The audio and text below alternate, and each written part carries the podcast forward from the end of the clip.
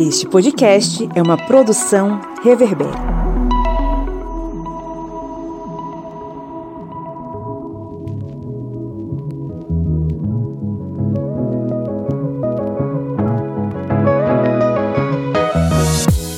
Ouvintes, sejam muito bem-vindos mais uma vez ao seu podcast sobre as ciências humanas, o podcast do historiante, que sempre está aqui com você nessa missão maravilhosa de, enfim, ampliar seus horizontes intelectuais ou trazer para você alguma perspectiva sobre alguma coisa que está acontecendo nesse mundo maluco. Eu sou o Pablo Magalhães e comigo hoje, como sempre, seu Kleber Roberto. E aí, pessoal, tô aqui tentando descobrir aqui a diferença aqui entre um Android e um iOS do mesmo jeito que aquela médica lá, a Nise, tava querendo descobrir a diferença do vírus pro protozoário. Tô aqui, olha aqui, tô mais perdido que cego correndo no meio do tiroteio, como diz o ditado antigo. A pergunta que não quer calar, Kleber: qual é a diferença entre o vírus e um protozoário? Se esse aqui fosse um podcast de biologia, estaremos aqui afiadíssimos falando sobre essa diferença, né? É, a minha esposa que é bióloga ela explicou direitinho, mas aí do meio por fim eu disse não, não, não é minha área. Minha área é feudalismo, antigo regime, revolução de 1917. Seu Márcio Fabiano. Como vão? Como vão? Como estão vocês? Estamos aqui sobrevivendo. Sobrevivendo ao caos. E a senhora Lídia Verônica? Oi, oi. Mais uma vez aqui estamos reunidos para bater um papo interessante e às vezes um tanto apocalíptico, né? Porque às vezes a conversa da gente caminha para um lado meio negativista. Mas hoje é dia de a gente falar sobre racismo de classe, a classe trabalhadora na pandemia. E aí vem essa coisa do racismo de classe. O que é racismo de classe? Como é que a gente pode definir? O cara que cunhou esse termo esteve aqui duas vezes, foi o Gessé Souza. Nossa missão hoje é tentar compreender como isso pode ser né, contextualizado aí na pandemia e como a classe trabalhadora está sofrendo nesse momento. Mas antes, vamos para os nossos recadinhos.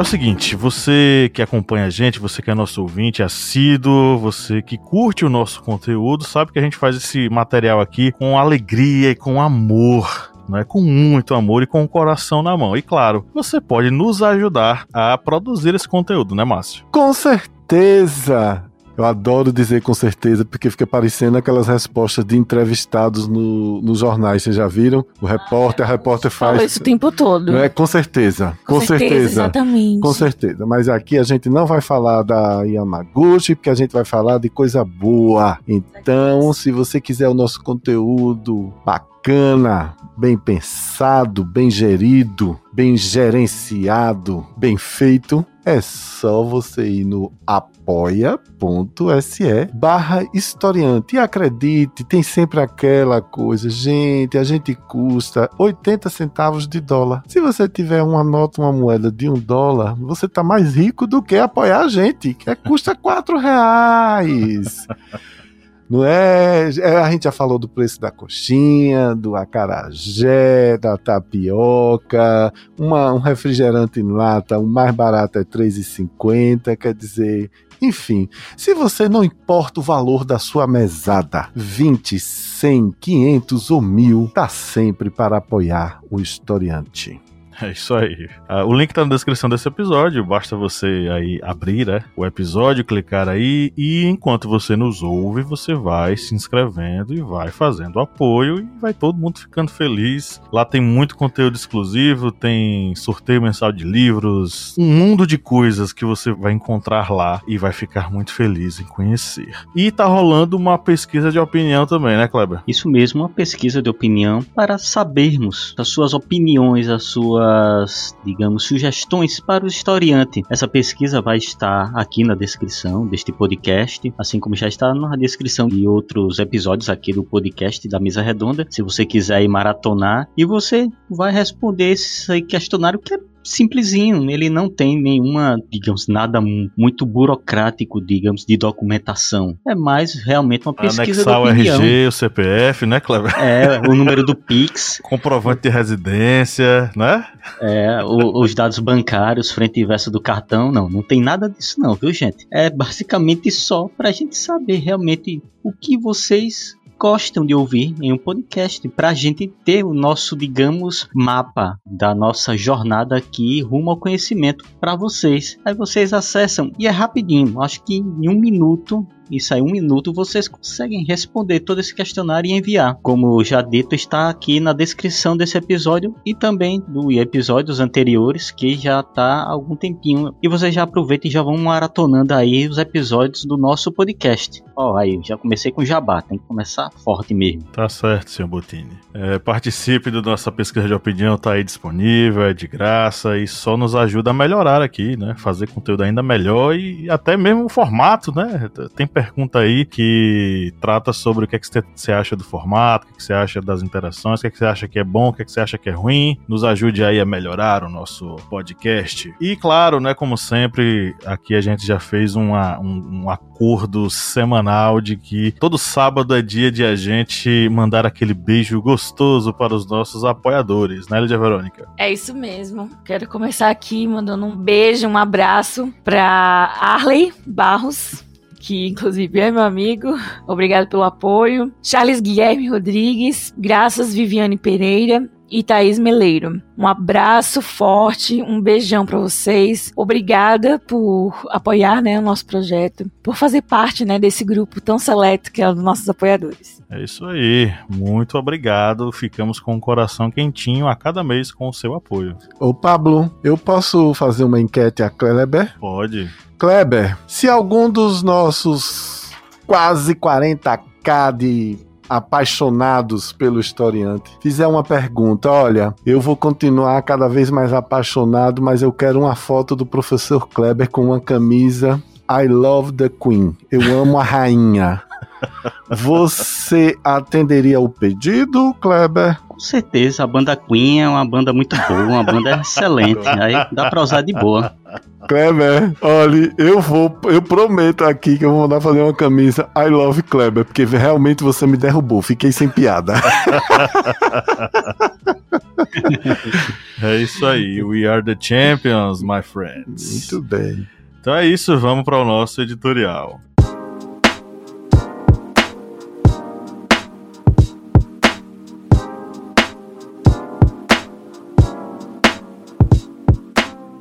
Às seis da manhã, Matheus começa sua rotina de trabalho. Checa no aplicativo quais as entregas que já estão disponíveis para serem feitas, pega sua motocicleta e a mochila e parte para as ruas da cidade. Sua rotina constante o leva a diversos lugares da malha urbana, sob sol e chuva, na missão de entregar comida em tempo recorde e quente a clientes pouco dispostos a tolerar atrasos. Numa dessas paragens, Matheus entrou em um condomínio de classe alta. Do cliente, ao invés de gorjeta, recebeu uma série de xingamentos que iam do preto favelado ao pobre de tênis furado. Teria sido o atraso da entrega? Ou o prato remexido pelo balanço da moto? Será que Matheus foi deselegante ao lidar com aquele cara? Não.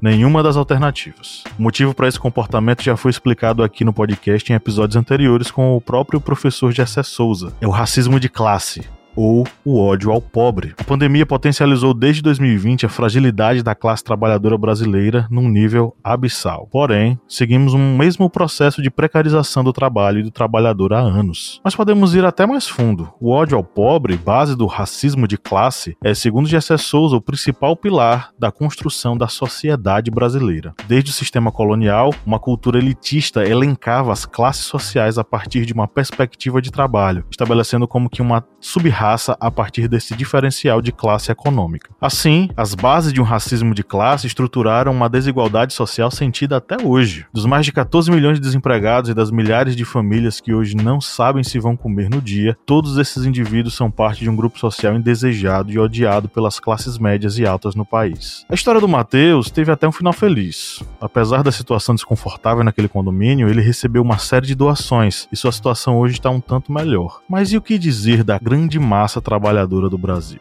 Teremos um final feliz também?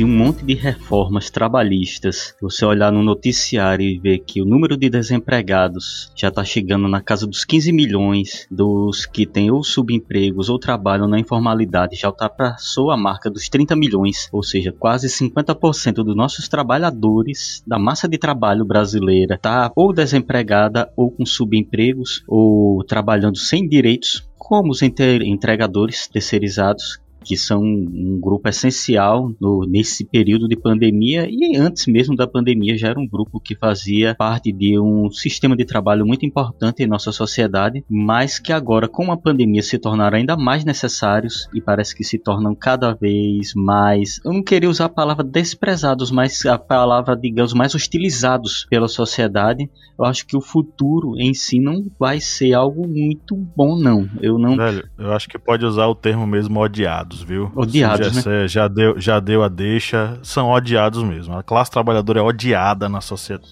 pela classe média brasileira. É, porque historicamente o brasileiro em si, ele pela história, pelo desenvolvimento histórico, isso aí desde o período colonial, que é algo que vários historiadores trabalham essa história que vem desde o período colonial até os dias atuais, o trabalho manual, esse trabalho braçal, era mal visto pela sociedade. E hoje em dia, o trabalho braçal não é apenas aquele que se trabalha nas grandes construções, prédios, pontes, barragens, mas o trabalho braçal é aquele do servidor terceirizado que vai entregar a comida, a pizza, fazer a entrega de um medicamento em sua moto, é do Uber que muitas vezes trabalha da madrugada até tarde da noite para conseguir ter uma renda pelo menos mínima, ou seja, esses são exemplos de trabalhadores que são importantes e que fazem esse trabalho manual que pelas elites, pelo desenvolvimento de uma sociedade em que uma classe mais abastada, ela se vê como superior e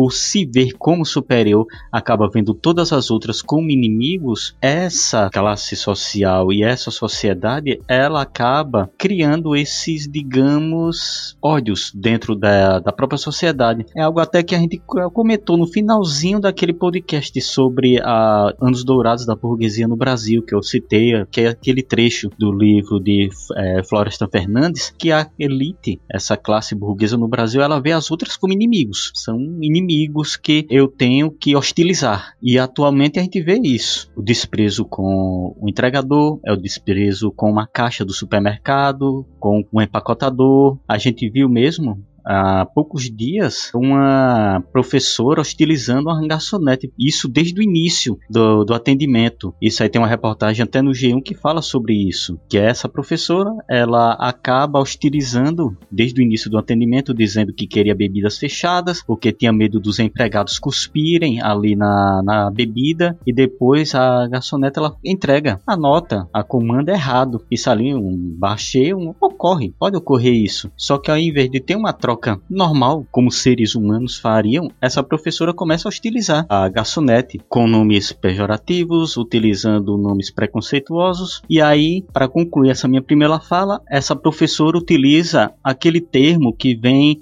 do mesmo termo do é, eu sou engenheiro e sou superior a você. Eu tenho doutorado. Ela termina exatamente esse trecho antes de ser levada por policiais que já estavam ali no, no local. Que é o monopólio que o Gessé fala que a classe média tem. A classe média ela não tem o capital, mas ela tem, ela não tem o capital financeiro, mas tem o capital intelectual e ela usa disso para se diferenciar da classe trabalhadora. É o ódio de classe, gente. É o racismo de classe aí. E gente, deixa eu lembrar aqui uma coisa a vocês. Aliás, na verdade, deixa eu tocar num ponto aqui com vocês, que é o o seguinte: todos essa, esses comentários, esses estudos, essas análises que Gessé Souza fez, não só nos artigos que ele escreveu, né, mas nas duas incríveis conversas que nós tivemos com ele aqui no Historiante e também outras leituras que nós fizemos para esse podcast, eu fico aqui pensando o seguinte: uma coisa que eu sempre, na verdade, faço faço graça, faço humor é quem é VIP no Brasil? Quem é realmente bacana no Brasil? Eu vi hoje um, meme que eu achei sensacional que diz assim: a classe média é o pobre premium. É verdade, eu achei aquilo incrível. Depois eu vou passar isso para vocês, viu? No nosso grupo. É, então não é nem VIP, é pipi. Né? Exatamente, pipi. Exatamente, Pablo, adorei. Então a gente precisa pensar o que é realmente ser VIP. Olha, eu vou dizer a vocês uma coisa, tá? Isso aqui apenas pra gente trazer um pouco de humor. Um, ah, de humor. Ah, eu, eu me senti VIP, very important person, em duas vezes na vida. Todas as vezes por motivos assim externos. Uma foi quando uh, eu estava no aeroporto internacional de Cumbica, em São Paulo, e meu voo atrasaram, meu voo teve lá um problema. Enfim, me colocaram no outro voo e me colocaram numa sala VIP. Eu tive um upgrade, como me chamam. Aí eu me senti VIP, né? Aqueles jornais em, em inglês, música, em música ambiente, francês, música ambiente. Nossa, eu comi todos os canapés que bonitinho, aquela coisa toda. Mas por um erro lá da Air France, eu acabei lá na sala VIP, né? Me diverti muito. Uma outra vez foi no casamento de uma amiga, que eu não vou dizer o nome, mais uma famosa personalidade pernambucana, e ela casou-se numa, numa chácara da família dela, onde tinha uma capelinha, e a cerimônia do casamento ali com o padre, a bênção e tudo mais, só tiveram acesso na capelinha os pais, os padrinhos e os noivos e os irmãos e as irmãs, nós todos os convidados estávamos ao longo do terreno da fazenda, aguardando aqueles camarões, aquelas lagostas e aqueles uísque. Acordei e voltei para casa. Então, o que eu queria falar hoje é vamos colocar o pé no chão. Por quê? Tem ninguém. Os que são ricos no Brasil são quantos por cento? Vocês aí, me lembro. 2? 1%? É 1%. O 1% da. Na verdade, a nível mundial, o 1% mais rico do, do mundo inteiro detém a riqueza de quase um terço da população mundial. Então, gente, pé no chão. Nós estamos todos no mesmo barco, a maioria. A gente tá quebrado. A gente tá passando por um momento complicado. Nós lemos uma matéria, pesquisando agora para esse podcast, uma matéria na, no, no site do UOL, informando que a Europa e os Estados Unidos vão começar a reagir economicamente em 2023. Reparem, os grandes do mundo, né? Os Estados Unidos não estão, estão um pouco mais acelerados, porque eles, é, o presidente Joe Biden liderou aí uma série de ações e estratégias. Primeiro que conseguiram com que todo mundo já fosse vacinado, né? Eles já estão, inclusive hoje, notícia fresquinha agora. Ele já, ele já decidiu que vai doar 25 milhões de vacinas para alguns países do mundo. E ele já, já estão elaborando estratégia para recuperar o desenvolvimento econômico. Nós aqui no Brasil estamos brigando, discutindo com garçonete. Nós estamos fazendo vaquinhas online para comprar, comprar bicicletas para entregadores de, de, de, de, de entregadores de, deliveries, né? Pessoal que, que faz isso. É só o que eu vejo no, nas minhas redes sociais. Aí fica uma, uma classe média, um, um povo. Eu, eu tenho doutorado? Minha senhora, eu não tenho doutorado, não. Eu tenho um MBA, pelo amor de Deus. Dê bom dia pro porteiro. Diga aí, Pablito. Aquela informação que a gente passou: o 1% mais rico detém mais que o dobro da riqueza de 6,9 bilhões de pessoas ao redor do mundo. São 2.200 2.208 pessoas, unicamente, que detêm todo esse poder, toda essa riqueza. Sabe uma coisa também que eu quero trazer uma imagem que tem muito a ver por, por, coincidência, hoje de manhã na minha caminhada, eu moro aqui em Juazeiro, moro no centro, hoje eu fui fazer uma caminhada por um bairro considerado um, o de mais alto nível de Juazeiro. Gente, os muros, aquilo que você já vê nas fotos, os muros são altíssimos, em cima dos muros tem cercas elétricas, tem garras,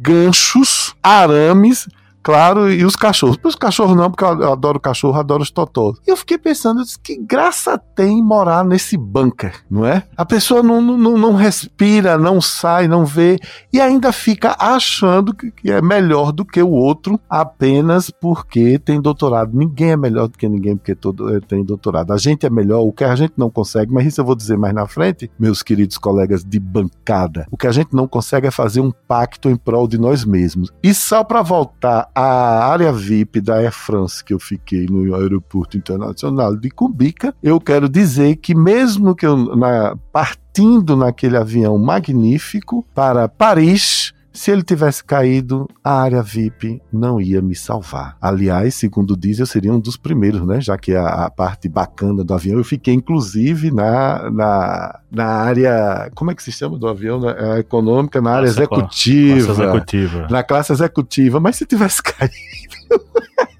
então, querido, a morte nos iguala. Vamos deixar de ser besta. Sobre a, o, o vírus e a questão social da gente, né? A gente, o programa de hoje é basicamente sobre isso, né? Como a pandemia afetou essas desigualdades. E aí eu tava lendo, né, algumas coisas sobre para procurar dados, né, para poder trazer aqui. E eu achei uma entrevista bem interessante para Veja do Karnal e do Coachella. E o Karnal ele fala uma coisa interessante que o vírus, ele é, digamos assim, que democrático, né? Ele não escolhe classe social, é, cor, quem seja. Mas a, as nossas escolhas enquanto sociedade, sim, né? Então, a pandemia ela acaba atingindo as classes menos privilegiadas por conta das nossas escolhas. Então, o vírus ele não é perigoso para aquela parcela da sociedade. A sociedade é que é, né? No caso, nós escolhemos estar nessa sociedade desigual. E foram nossas escolhas que levaram a população mais carente, né? Mais, menos privilegiada a sofrer tanto agora na pandemia. Obviamente que isso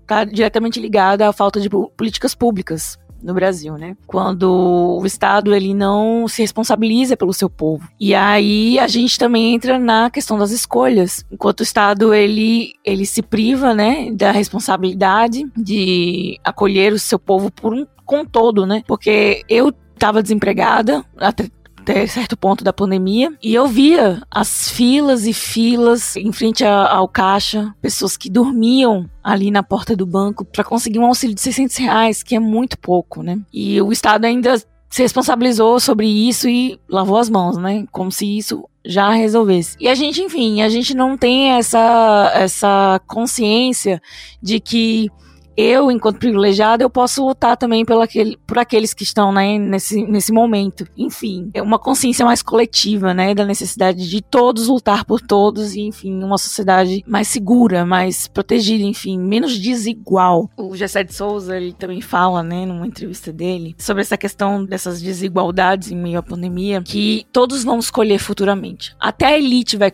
vai, vai colher isso, né? A elite, a classe média, ela vai acabar colhendo essas escolhas escolhas é, irresponsáveis, essa falta de consciência, né, e responsabilidade com, é, com a sociedade. Todas essas nossas escolhas nos levaram a essa desigualdade e a pandemia ela apenas retrata né? Essa desigualdade que caminha pela nossa sociedade, é permeada pela nossa sociedade. Mas ela já existia antes, ela está se agravando e futuramente ela possivelmente vai piorar por conta dos, das consequências, né, trazidas por esse momento. O vírus ele não é, não escolhe, mas a sociedade ela escolheu é, quem será, será as maiores vítimas, né, dessa situação. É, quando a gente é, é omisso, né, perante algumas situações e nos mantemos calados diante de injustiças, enfim, enquanto privilegiados a gente é, prefere ficar calado do que, enfim, ir para pra rua, por exemplo. Já que a gente vai morrer mesmo, vamos pra rua. Contestar, protestar, enfim. Eu queria dizer que o vírus, ele não escolhe, mas a gente escolheu quem que o vírus vai matar. É a desigualdade social quem define quem é que vai,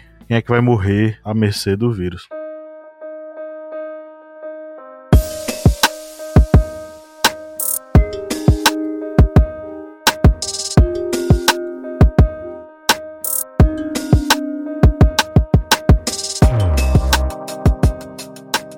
Márcio. Cadê sua voz, Márcio? Sumiu? Correu? Quando desse que Oi, querido. Ei, ei, Márcio. Diga, meu lindo. Nessa sua classe VIP aí da Air France, nessa festa aí de rico, de bacana. Você tá só falando aí canapé, é, whisky, champanhe, não tinha vodka não nesse canto aí não, era? O Kleber, devia ter, ó, mas não se preocupe não, da próxima vez que eu tiver uma chance que isso não vai acontecer tão cedo, porque nós todos estamos iguais, quebrados nesse país, eu tiro uma foto da vodka para você. Tinha um Smirnoff lá não? É, tem que ser vodka barata, aquelas vodka mesmo que acha em barzinho na bodega. Minha gente, eu queria só fazer um comentário. É Vou devolver aí para vocês. Você sabe, na minha opinião, a única coisa que nos iguala no Brasil o que o coronavírus nos iguala. O quê? Na nossa completa ausência de solidariedade, completa capacidade de fazer um pacto coletivo. Tantos os pobres estão indo aos, pare...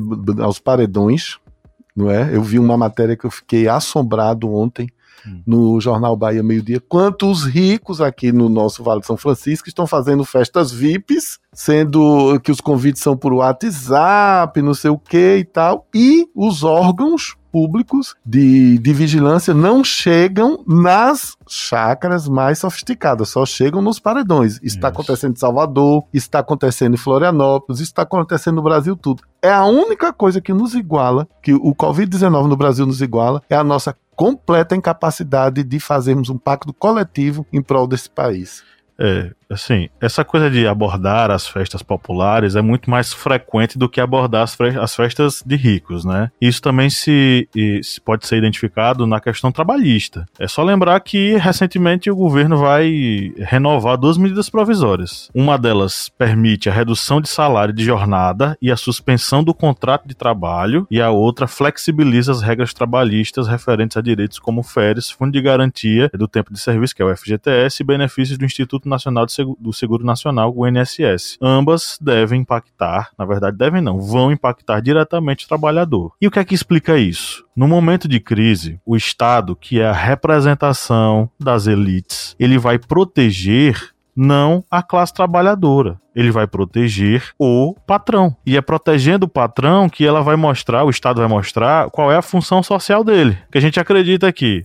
Qual é a função social de um Estado dentro de uma democracia? É agir, atuar de acordo com os interesses do povo. Mas nesse caso, não. O Estado brasileiro, que é um Estado burguês, ele vai estar ligado com os, com os direitos do patrão. Então, o que essa questão da flexibilização do direito de trabalho, vocês lembram que lá no governo Temer, gente, vocês lembram que lá no governo Temer vieram com essa conversa, ó, vamos flexibilizar, desburocratizar, porque isso vai gerar mais empregos. Só que essa foi a maior falácia de toda, toda a história, porque não gerou mais empregos, o desemprego continuou com a taxa bastante alta e a gente chegou na pandemia fragilizados. Não é que a pandemia gerou os desempregados a pandemia Isso, ex exibiu ex é, e, e mostrou as vísceras da nossa fragilidade trabalhista. E essa fragilidade trabalhista agora está sendo extremamente explorada. E aí o que, é que, vai, o que, é que o Bolsonaro vai fazer? Vai fazer isso. E aí, é, Márcio, você vai ouvir, Márcio, Lídia, Kleber, vocês vão ouvir o tempo inteiro na rua o quê? O pobre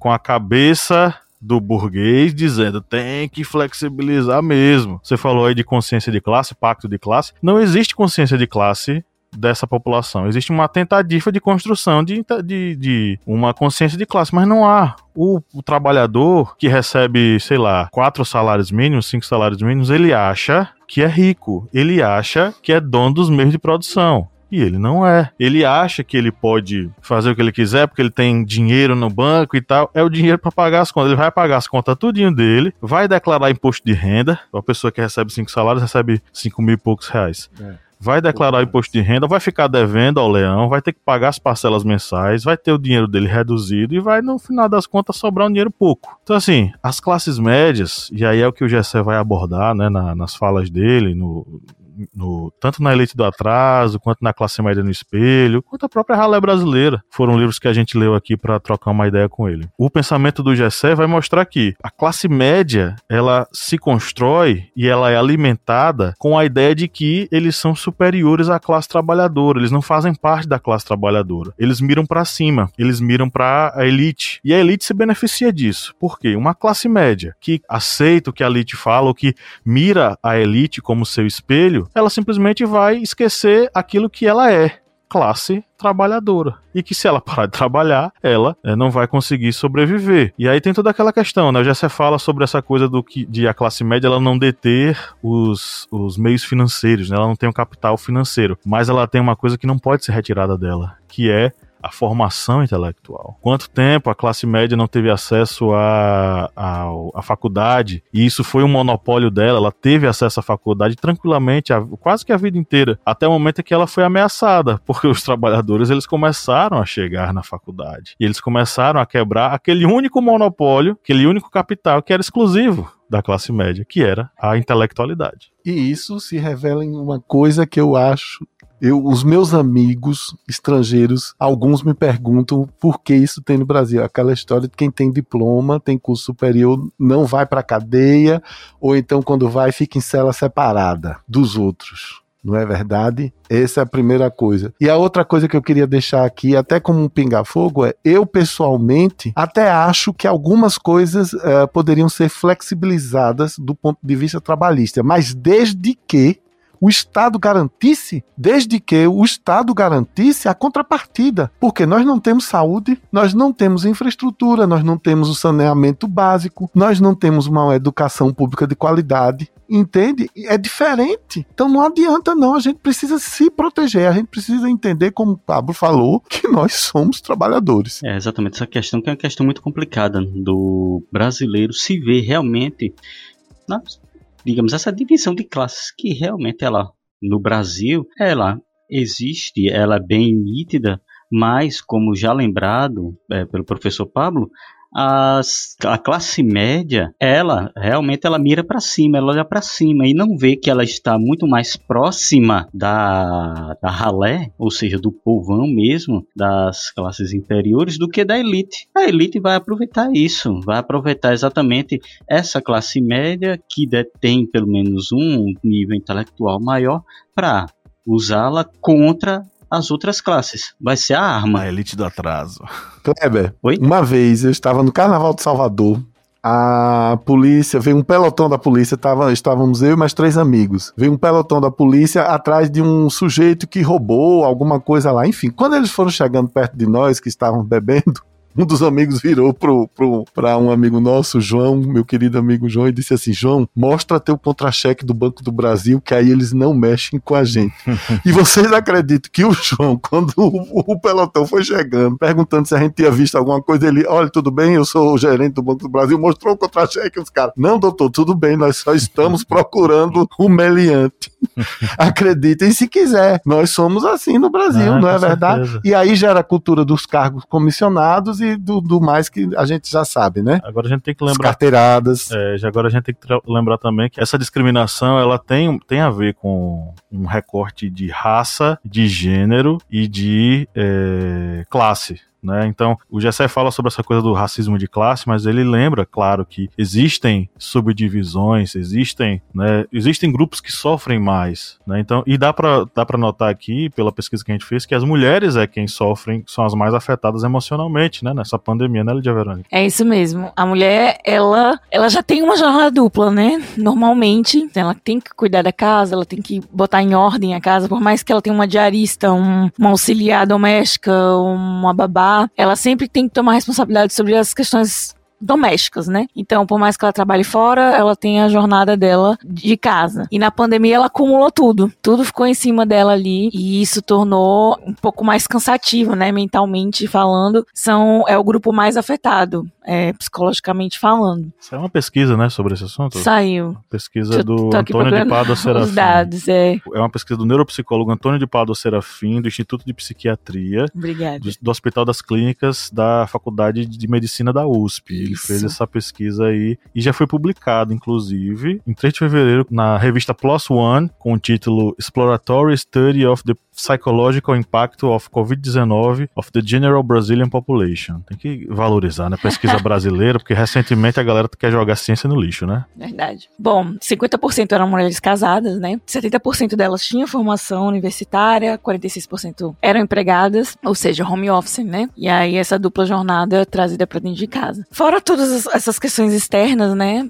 Que afetaram, que a mulher teve que trazer para casa essa segunda jornada, elas foram afetadas também pela questão social, né? A questão aí da falta de perspectiva pro futuro, essas expectativas sociais que recaem sobre a mulher, né? E aí elas, é, de alguma forma, elas ficaram por conta dessas situações, né, é, mais vulneráveis psicologicamente e, e afet, foram afetadas, né, por conta do confinamento. Também tem a questão da violência doméstica, né, que elas são afetadas diretamente e, obviamente, a população mais carente, né, menos privilegiada, que são mães solos e mulheres negras que se submeteram a subempregos, né, e, enfim, a perder o contato aí de poder fazer o trabalho em casa, né, que a maioria das mulheres puderam optar, né, por isso. Já a mulher negra, periférica, mãe solo, ela já enfrenta mais dificuldades ainda, mas como um todo, a mulher ela sofre psicologicamente por conta dessa falta de perspectiva no futuro, né? Dessa questão de falta de emprego mesmo, de vacina, né? Também deixa a gente meio que é, desesperado, e especialmente quando você é mãe, né? Você não vislumbra um futuro, uma saída, uma esperança. Então, no grupo dos trabalhadores, as mulheres acabam sendo as mais afetadas psicologicamente por conta da pandemia. E a adquirindo aí alguns distúrbios psicológicos, como depressão, ansiedade e o uso incorreto, né, de medicação, de bebida alcoólica, enfim, acaba aqui perdendo um equilíbrio por conta da chamada fuga, né? E é nessa perspectiva que a gente tem, é, por exemplo, a, mulher dentro dos trabalha, dentre os trabalhadores é aquela que mais sofre. Qual é a perspectiva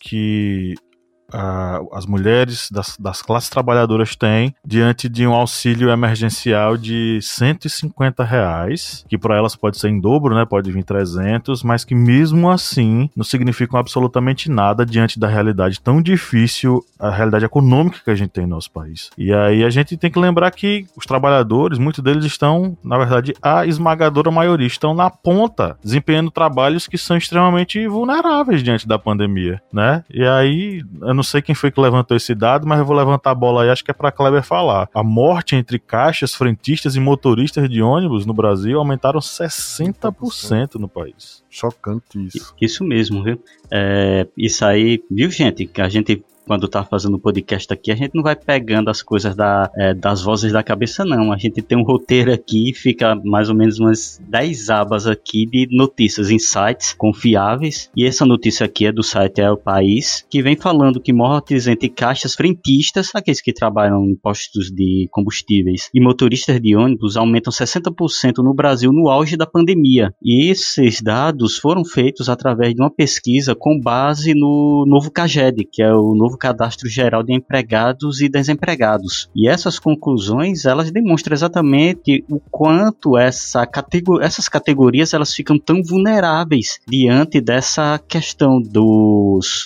do vírus e também da vacinação, porque a gente vê que esse público, no ritmo lento como a vacinação no Brasil está, eles vão acabar sendo os últimos a serem agraciados com a vacina, porque está muito lenta a vacinação aqui. Agora que estamos vacinando públicos com média de idade idade entre 50 anos em alguns locais, professores. É São Paulo, vai liberar agora para todo o público até 18 anos, mas o restante do Brasil. O Brasil não é só São Paulo. E tem rincões aí no Brasil, locais distantes que a gente sabe que a vacinação está mais lenta ainda aqui em locais em metrópoles. E metrópoles já tem atrasos.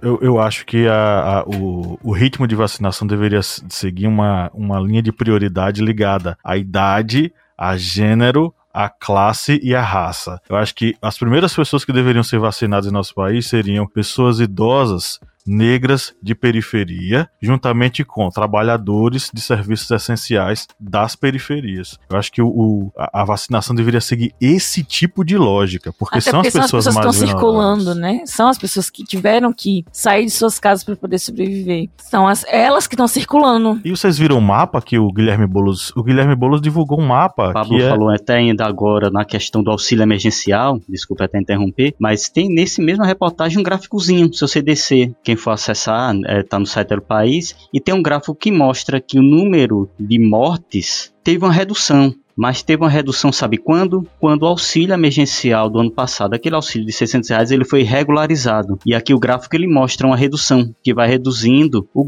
vai reduzindo a média de mortes que estava em 5.830 em 1 de agosto de 2020 e vai caindo, caindo, caindo, caindo e vai chegando até 4.682 em novembro do mesmo ano. Isso aí já com o auxílio emergencial regularizado, ou seja, a gente leva exatamente essa noção de que o auxílio, sim, um auxílio real com um valor que dê para atender as necessidades de uma pessoa, de uma família, ele vai também auxiliar a salvar vidas, porque as pessoas eles não vão precisar correr desesperados para a informalidade porque não tem como pagar as contas em casa. E a partir do momento em que vai correr para uma informalidade, ele vai estar su se sujeitando a um vírus e novamente lembrando que são muitas vezes são pessoas que não estão dentro dessa faixa de vacinação, como essas categorias aqui de caixas, motoristas de ônibus, frentistas. Guilherme Bolos divulgou um mapa de vacinação em São Paulo. E as zonas, as zonas mais vacinadas eram as zonas de centro. E como é que é aquela zona. Como é que chama a zona. Não é zona leste, não, a zona mais privilegiada de São Paulo, da capital. Zona Sul. Rapaz, Morumbi, Alphaville. É, por aí. São os, os que, lugares. Acho são, que quem, são os lugares mais vacinados, quem, pô. A Zona Sul. E as periferias quem todas. Isso aí perfeitamente seria Flávio. É, mas não é a Zona Sul. Número um. A Zona Sul é. é a Tem Zona Sul é punk. Também. Não, o, o, o mapa que ele mostrou foi o seguinte: os principais é, bairros no centro É de São Paulo Dá uma olhada aí, dá uma estão todos Uhum. vacinados. Negrão aqui mesmo, Brooklyn é. Enquanto que nas É periferias bom. é, como se fosse um É, mapa de calor. E o mapa de calor fica mei- bem concentrado no centro e nas periferias fica tudo.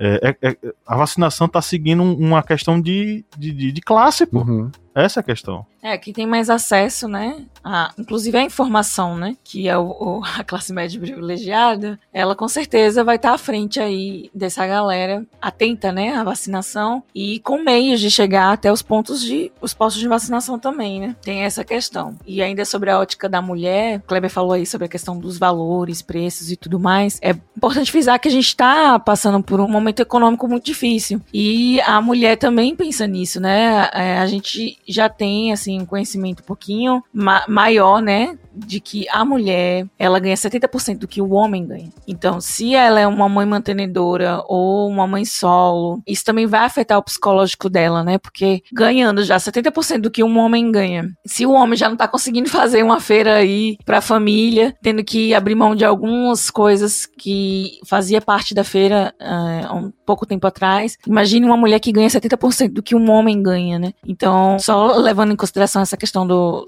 da perspectiva da mulher em torno da pandemia e da crise econômica também. Só para dar continuidade, coisinha rápida aqui, tem a lei né, nova que institui o home office para grávidas, que é a lei 14.151, que institui o trabalho remoto para mulheres grávidas enquanto durar o estado de calamidade de saúde por causa do Covid-19. Aí quem eu tava vendo essa reportagem em um jornal local e um advogado falando e tava eu e minha esposa. Era hora do almoço e minha esposa é, abanou a cabeça assim de forma negativa. Eu perguntei por quê. Aí ela respondeu algo que depois é, veio a realmente, digamos, cair umas fichas. Porque ela disse: Você sabe que tem patrões que são contra contratar mulheres, porque mulher engravida, mulher pede licença maternidade, mulher vai cuidar dos filhos, e muitos patrões usam isso como pretexto para não contratarem mulheres. Com uma lei dessa que vai obrigar a empresa a ter um home office e dar os equipamentos pelo que eu entendi o advogado falando nesse jornal local, a empresa tem que fornecer os equipamentos para essa trabalhadora trabalhar no home office. Ela disse: você acha que os patrões eles vão ter, vão usar isso aí como pretexto para continuar não contratando mulheres enquanto tiver a pandemia, que vai ser bem longa? Isso aí na hora cai uma ficha. Eu como homem ouvindo uma mulher, uma mulher que realmente ela já trabalhou e já entende, né? Que tem patrões que realmente têm essa mentalidade, assim como o digníssimo dono da faixa presidencial. É, e é meio doido isso, viu, Kleber? Porque eu tô aqui pensando o seguinte: se for uma operadora de caixa que a gente falou aqui na matéria, se for uma frentista, como é que ela vai trabalhar home office? Não é? Ou seja, é uma divisão da divisão da divisão da divisão. Bom, enf- enfim, vamos lá. No final, o trabalhador sempre se lasca. Sempre né? se lasca, exatamente. O Brasil tá lascado. O Brasil tá lascado.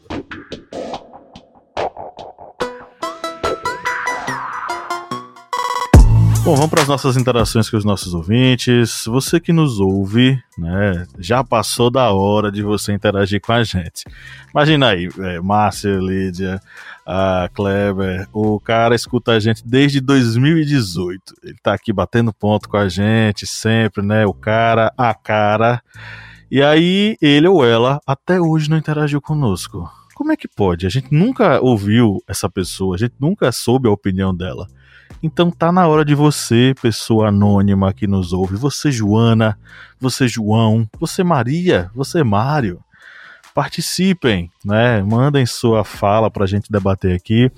Basta você seguir o nosso perfil ou nossos perfis nas mídias sociais, no Instagram, no Facebook ou no Twitter, arroba o historiante, e você interage conosco, deixa lá sua opinião, né, na postagem com o tema do episódio e a gente vai ter a alegria de ler aqui a sua fala.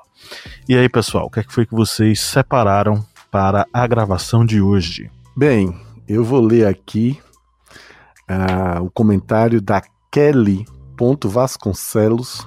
Ela é administradora, pós-graduada em gestão do comportamento e da interatividade em organizações e professora de linguagens. Tudo bom, Kelly? Que legal. Kelly diz o seguinte: classe trabalhadora precisou de suporte e segurança para trabalhar e não foi concedido.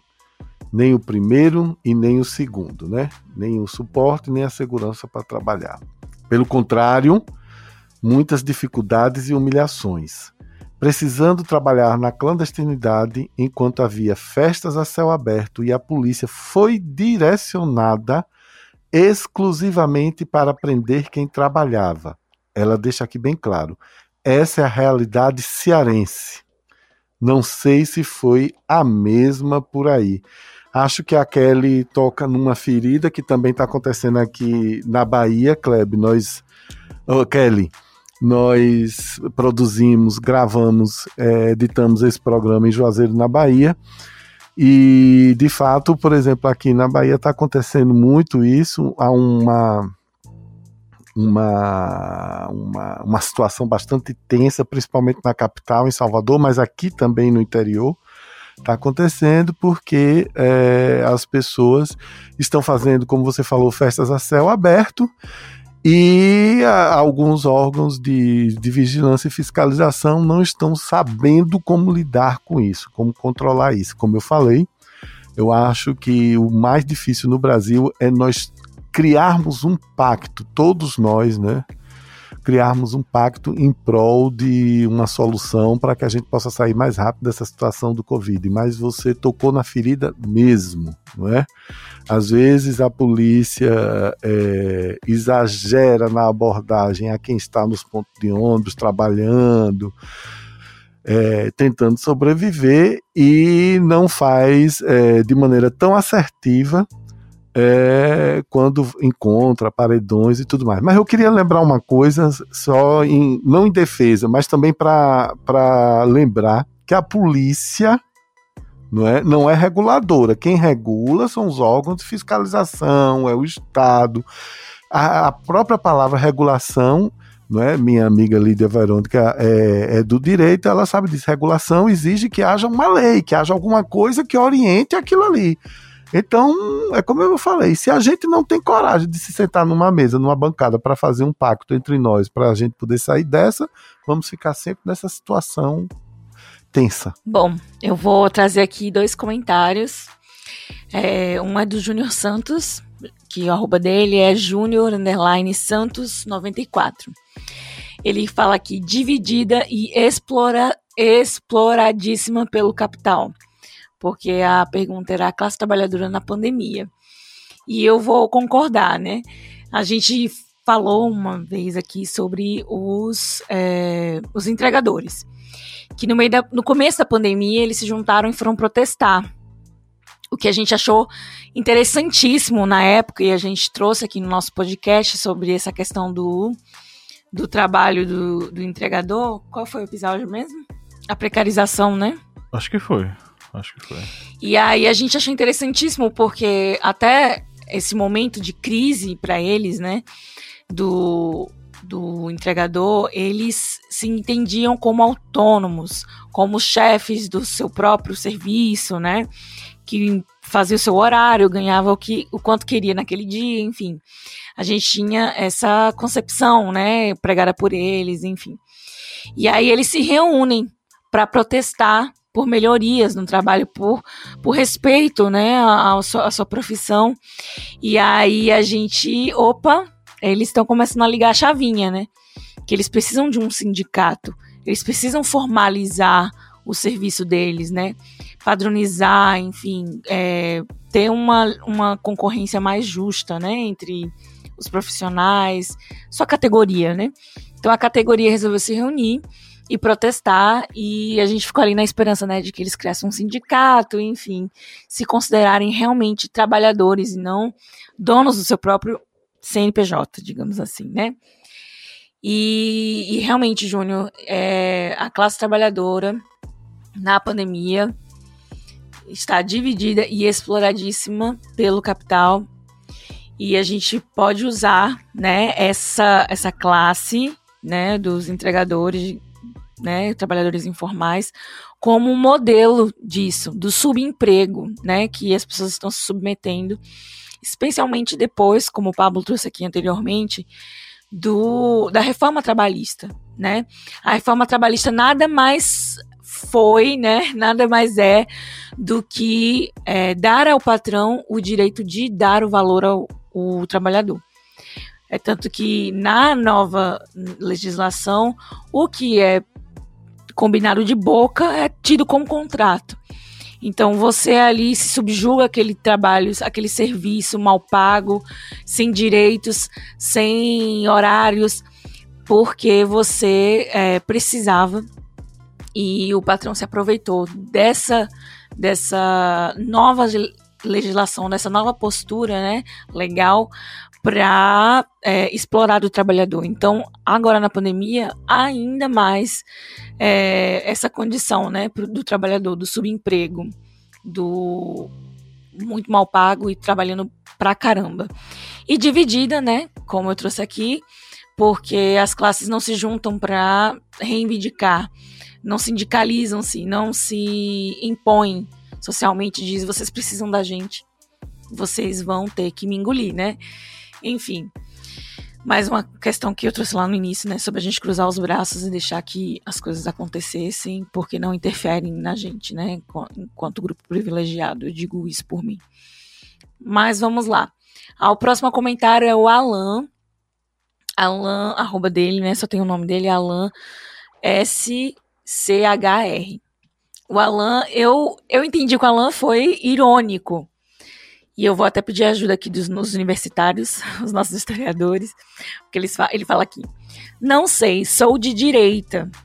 Viva os girondinos. Que aí eu vou trazer os historiadores que eles vão falar sobre os girondinos jacobinos, por favor, explique aí para quem está ouvindo. A Gironda era o partido do de certo modo ali que mesclava nobres e burgueses com uma perspectiva mais ligada a a manutenção da monarquia. Os jacobinos eram o, a galera que se sentava à esquerda do parlamento e era mais radical e queria uma, uma república é, radical mesmo. Queria que, a cabeça do rei, né? E eles eram mais partidários aí que o rei fosse realmente decapitado. E aí o Alan fala aqui, não sei, sou de direita. Viva os gerondinos. Na verdade, iria escrever o que eu acho, só que já tá acabando a hora de almoço aqui. Escala 6 por 1. Uma hora de almoço e um salário mínimo. Ontem fui no SUS pegar remédio pro meu tio diabético de graça. Eu acho que tinha que privatizar o SUS. É complicado, mas se Deus quiser, teremos um partido de direita comprometido com o povo, com o trabalhador. E aí eu até comentei, né? Eu ri desse comentário, porque para mim soou irônico, era uma ironia, né? Ele estava ali no horário de almoço dele, que é reduzido, de uma carga horária que é absurda para ganhar um salário ínfimo. É, eu acho que ele tá tirando uma onda aí e tal. defendendo a direita, porque é como o Pablo falou aqui, né, dessa questão da falta de consciência de classe, que os trabalhadores, né, a, a elite, perdão, que seria a elite do atraso, que seria a classe média, não se colocam no seu lugar né? Ele falou que tava que precisava comentar rápido porque senão o horário de almoço ia acabar, que foi pegar dinheiro, foi pegar remédio no SUS, mas era a favor da privatização, então assim, é, você quer morrer tudo ou não quer? É, tudo aquilo que a, o, o pobre de direita faz, né? Sim. Quer o SUS privatizado, mas vai, vai pagar consulta como? De que forma? Quero que, o, seja, quero que o Brasil seja liberal, certo? Mas quem é que vai lhe garantir seus direitos de trabalho? Desgraça. Sim, exatamente isso. E, enfim, o que eu, o que eu queria terminar com esses comentários, né?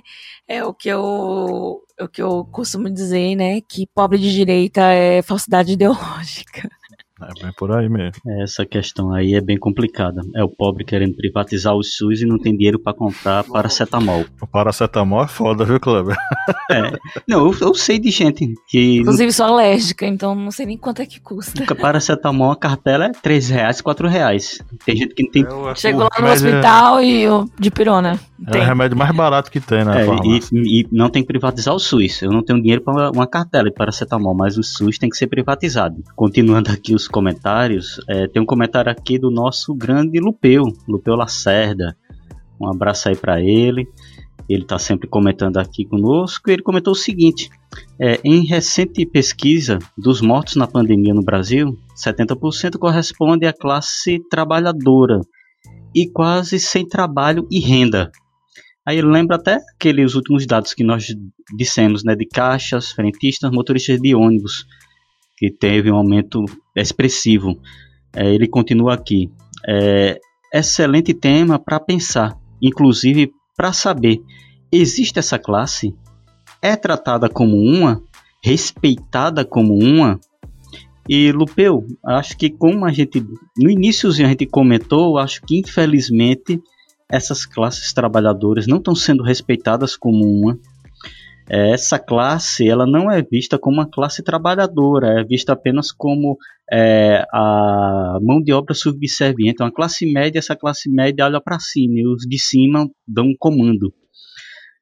E não é tratado como os trabalhadores que deveriam ser tratados, deveriam ser vistos como pessoas que fazem parte de uma mão de obra que foi essencial, está sendo essencial e vai continuar a ser essencial. Mas não é tratado como uma, é tratado com desprezo, com ironia. É, eu tenho um doutorado, eu sou melhor que você porque sou engenheiro. É tudo isso que vai ocorrendo no nosso país, viu, Lupeu? Infelizmente, é, a nossa classe trabalhadora vai cada vez mais perdendo esse, digamos, respeito assim como continua a perder seus direitos. É, eu fico imaginando que a gente falou muito sobre essa coisa da, do cara disse, ah, eu sou doutor e você não é nada. Eu fico pensando o desespero da classe média quando os, os filhos da, da classe trabalhadora começaram a chegar na faculdade. Sabe por quê? Porque durante tanto tempo, quem é que tinha acesso às universidades se não a classe média branca? Quando eles viram isso, eles começaram a dizer: não, eu não acredito. Esse lugar é meu, não é seu. Mesma coisa dos aeroportos. Vocês lembram, né, a questão dos aeroportos? Vocês lembram da mulher do Didi, né, do Renato Aragão? Exatamente. Quando ela disse, nossa, isso aqui tá parecendo um, uma rodoviária. Vocês lembram disso, né, gente? Então a classe média ficou meio desesperada quando viu os filhos da classe trabalhadora chegando em lugares que eles só, só eles tinham. É o único monopólio deles, é o monopólio da intelectualidade. E, da, e eu queria dizer o seguinte: o monopólio também da burrice, porque as companhias aéreas nunca foram tão felizes no Brasil claro, quanto naquela época que claro. se comprava passagem aérea, inclusive pagando em carnê. Pois é. Pelo amor de Deus, hoje está aí. Ó. Então, tudo aí. Vocês sabem muito bem. Pelo amor de Deus, minha gente, economia. É, leite do atraso mesmo. É, Eu quero, quero fechar o quadro falando aqui do nosso querido apoiador Flávio José, que ele também interagiu. Ele escreveu pra gente o seguinte: é a principal vítima nesta pandemia, a que mais se contagia e morre, aumentos abusivos de itens básicos e o desemprego em, e o desemprego. Em especial, os professores do Brasil que, da noite para o dia, estão desdobrando em aulas emergenciais porque EAD é planejado e tem suporte para ambos os lados. E eu só queria complementar, Flávio, dizendo o seguinte: quando esses professores não já foram demitidos por conta do EAD? Porque o EAD ele chegou para precarizar ainda mais a própria vaga do professor nessas instituições, seja as instituições de ensino básico, seja as instituições de ensino superior. É, eu acho que vocês não pegaram a fala do nossos, dos nossos amigos do podcast Insurgência, né? Mas eu vou mencioná-los aqui. Menção honrosa aos colegas do podcast Insurgência. Eles deixaram lá um comentário. Eles escreveram o seguinte: Minha opinião é que a pandemia está mostrando mais. Perdão. Minha opinião é que a pandemia está mostrando mais descarado ainda que temos que tornar os meios de produção temos que tomar os meios de produção e implantar um sistema igualitário, onde esse sistema completamente desigual seja obsoleto e inexistente. Mas pode ser também porrada no burguês safado e todo o poder ao povo. Nossa, gostou? Oi, desculpa, Kleber, não tô te ouvindo. Gostou não? Oi? Um abraço aí, pessoal do podcast Insurgência, pela interação conosco. E, inclusive, convido aqui nossos ouvintes a ouvir o podcast Insurgência, um podcast super bacana. E, pelo, pela opinião dos caras aqui, vocês já sabem qual é a pegada deles, né? Um podcast super bacana. Então é isso, agradecer a todos vocês que interagiram conosco. Um grande abraço. Fica o convite para você voltar a interagir lá, tá? No arroba historiante, no Instagram, Facebook ou Twitter. E agora é hora das nossas indicações.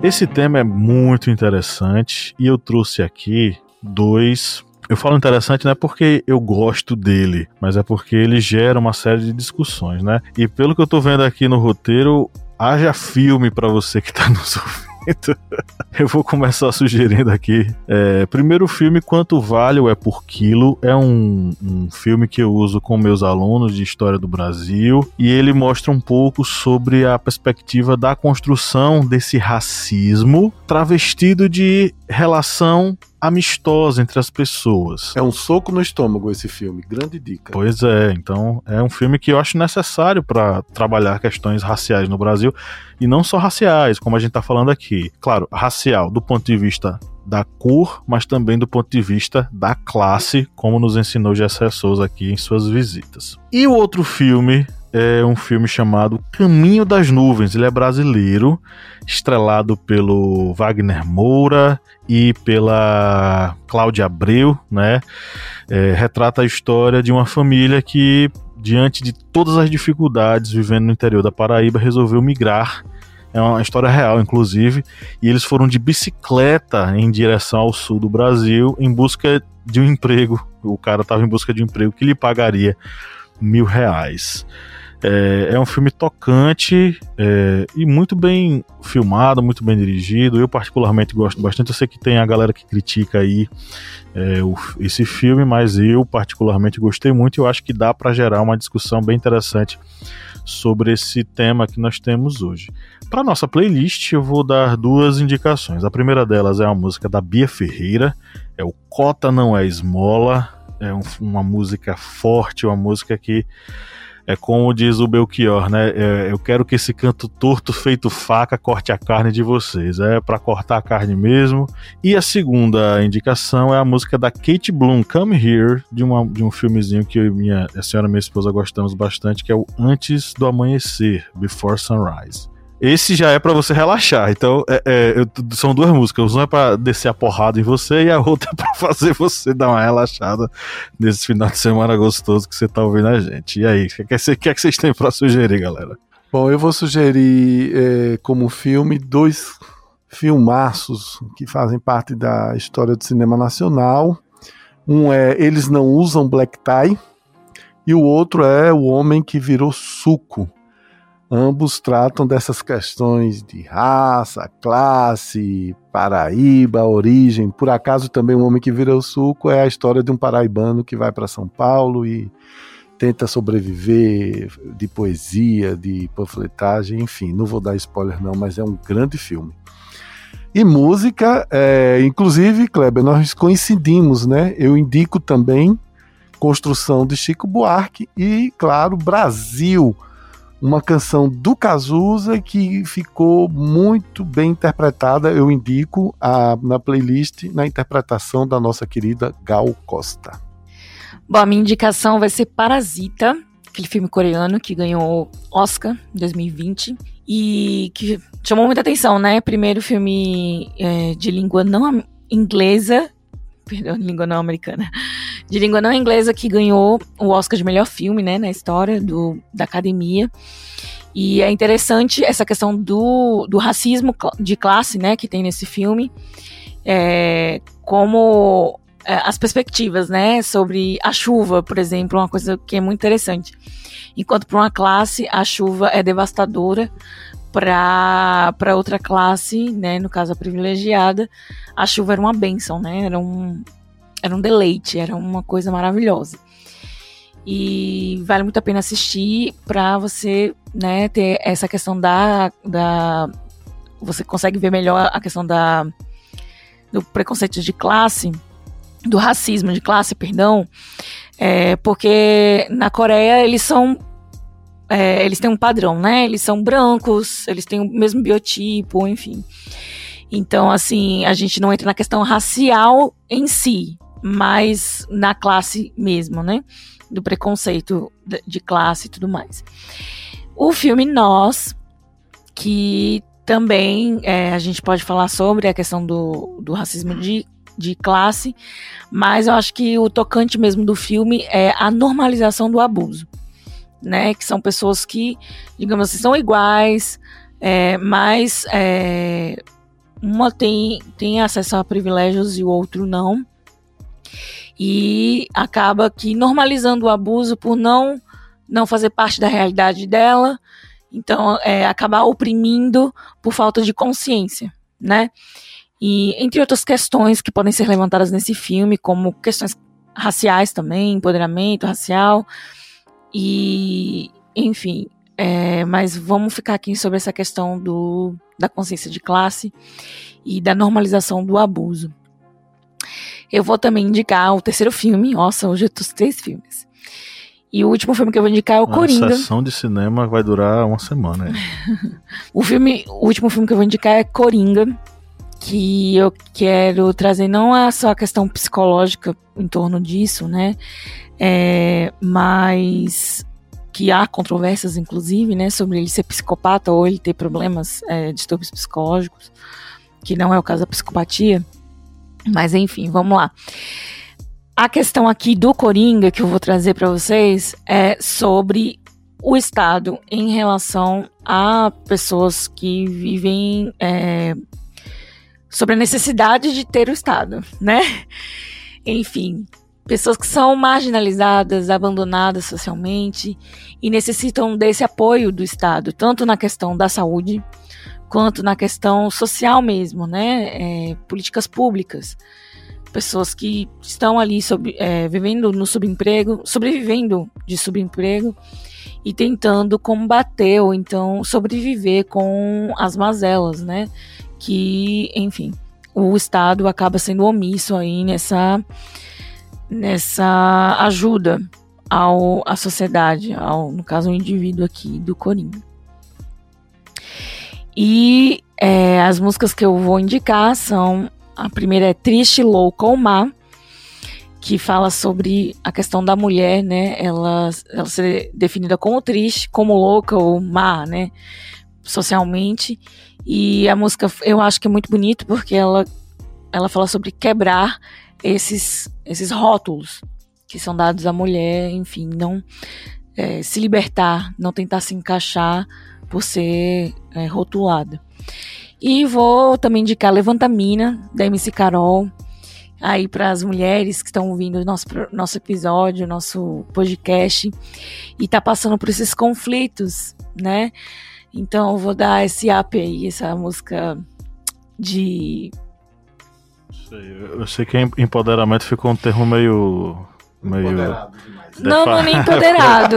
é motivacional né? mesmo, né? Levanta a cabeça, você não precisa se encaixar, você precisa se aceitar, né? É, o olhar Motiv do outro. Motivacional, né? É, um pouco motivacional. Que eu acho que é importante para nós mulheres, né? É, o MC Carol é preta e gorda, e ela traz isso na, nas músicas dela e essa música não é diferente. Levanta a mina é para levantar as minas mesmo e dizer que você não precisa se encaixar, se aceitar é mais importante do que o olhar do outro. Inclusive tem um episódio das arretadas, né, sobre gordofobia e Sim, é um dos nossos episódios mais ouvidos, inclusive.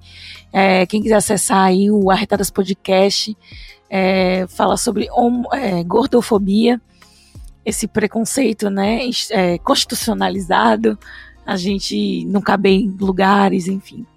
É, toda essa pressão estética. Na verdade, é pressão estética, né? O nosso episódio não é nem gordofobia.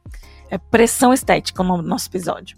Que vai falar sobre gordofobia. A gente trouxe algumas meninas e uma influencer gorda que vai falar que conversa com a gente, né, nesse episódio. Muito bom, muito bom. Uma delícia ouvir a voz dela. Então aproveita. Aí eu já tô indicando um episódio de podcast. E o outro é Até Quando, de Gabriel Pensador. Eu vi uma galera levantando umas placas na, na manifestação desse sábado. E uma delas era a frase que inicia, inicia a música, né? É, não adianta olhar para o céu com muita fé e pouca luta. Levanta aí que você tem muito protesto para fazer, muita coisa você deve lutar, né? Enfim, a música é muito legal e ela instiga a gente a reflexão sobre essas questões sociais. Tá vendo aí, Lídia aprendendo a fazer o jabá. Tem que aprender a fazer o jabá no meio do programa. Só presta assim. Falou, Mr. Botini. Qual é a promoção de hoje, Mr. Botini? A promoção de hoje é você ir no apoia.se barra historiante e contribuir com 4 reais. É a promoção com esse preço aí de apoio congelado há mais de dois anos. Bem, aqui vou deixar minhas dicas aqui. Vai ter filme? Vai, vai ter filme também. Eu vou indicar um filme que é Tempos Modernos, de Charles Chaplin, que é um clássico, que ele faz toda aquela crítica ao processo que estava tendo, que era um processo do Fordismo, daquela da linha de produção, do trabalhador que fica atrelado àquele serviço sem hora de almoço e praticamente enlouque é, enlouquecendo no final, como ele fica, devido àquele trabalho que ele faz com tanta constância, extenuante. É, e vou indicar aqui, fugindo de filmes, vou indicar duas HQs sobre trabalho infantil, porque é uma coisa que a gente está percebendo.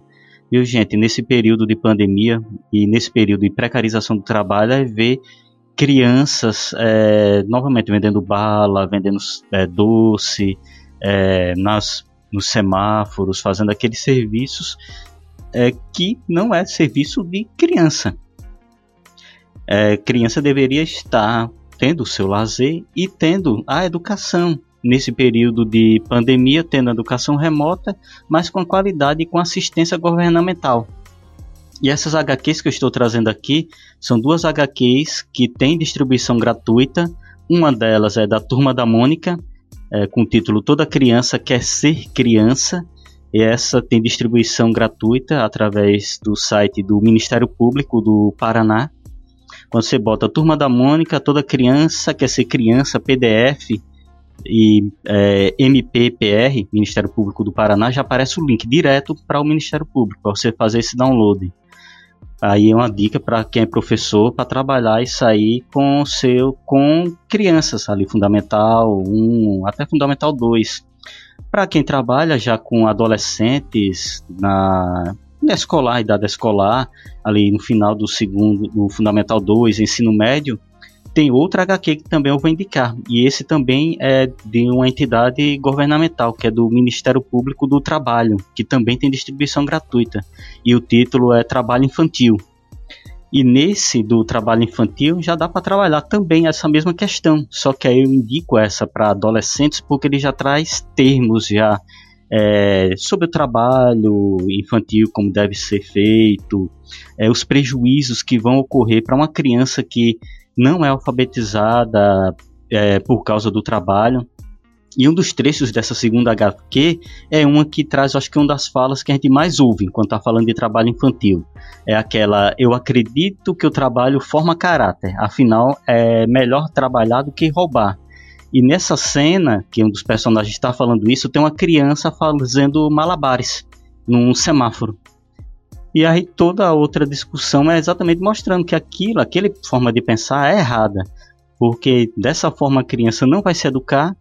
Se sem educação ela não vai ter uma formação necessária para atender às exigências do trabalho, ou seja, vai ter uma, uma formação profissional é, precária e com isso vai acabar tendo um, um subemprego ou até mesmo ficando desempregada. Tudo isso em um ciclo.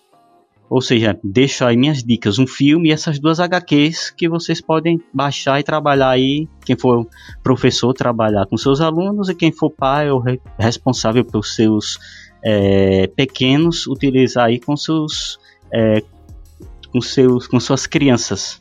Ok, e as músicas, Cláudio? Opa, desculpa, desculpa, Esqueci. eu tava empolgado aqui, empolgado aqui. Vou aqui. Quais são as suas músicas? É, uma delas foi roubada, né, pelo nosso querido Márcio Fabiano, né? Como se não, não foi divisão A aristocracia não rouba. Eu espero que você tenha um bom advogado. É, foi Surrupiada, que foi Construção de Chico Buarque. A outra que eu vou deixar já vai ser então eu nunca deixo música levinha, ia deixar essa, então vai ser Expresso da Escravidão de Ratos de Porão, e uma e outra que é da banda Cruise, que é uma banda, viu, Márcio, da União Soviética, que ela faz hard rock. E a música é Night of Road. É, aí minhas duas indicações, porque a terceira foi surrupiada. Oi? Alô? Câmbio. Ai, ai, e, e a gente, o brasileiro não tem descanso, né? Acabei de, eh, acabou de subir uma notificação aqui dizendo que o ministro da Educação quer ler a prova do Enem antes, para evitar as ditas questões de gênero. Enfim, é, então é isso, chegamos ao final da nossa gravação de podcast e convido você nesse final de semana gostoso para ouvir a nossa playlist logo após esse episódio. Aí você que está lavando seus pratos, lavando aí a casa, faxinando, eu sei que final de semana é dia de botar a, a, a casa em dias, né? Depois de uma semana de muito trabalho. E que bom que a gente acompanhou você nesse nesse, nesse serviço, né? Então, um grande abraço a todos vocês que nos acompanharam até aqui no 3. Vamos dar o nosso tchau coletivo. Um, dois, três. Tchau. Tchau. Tchau.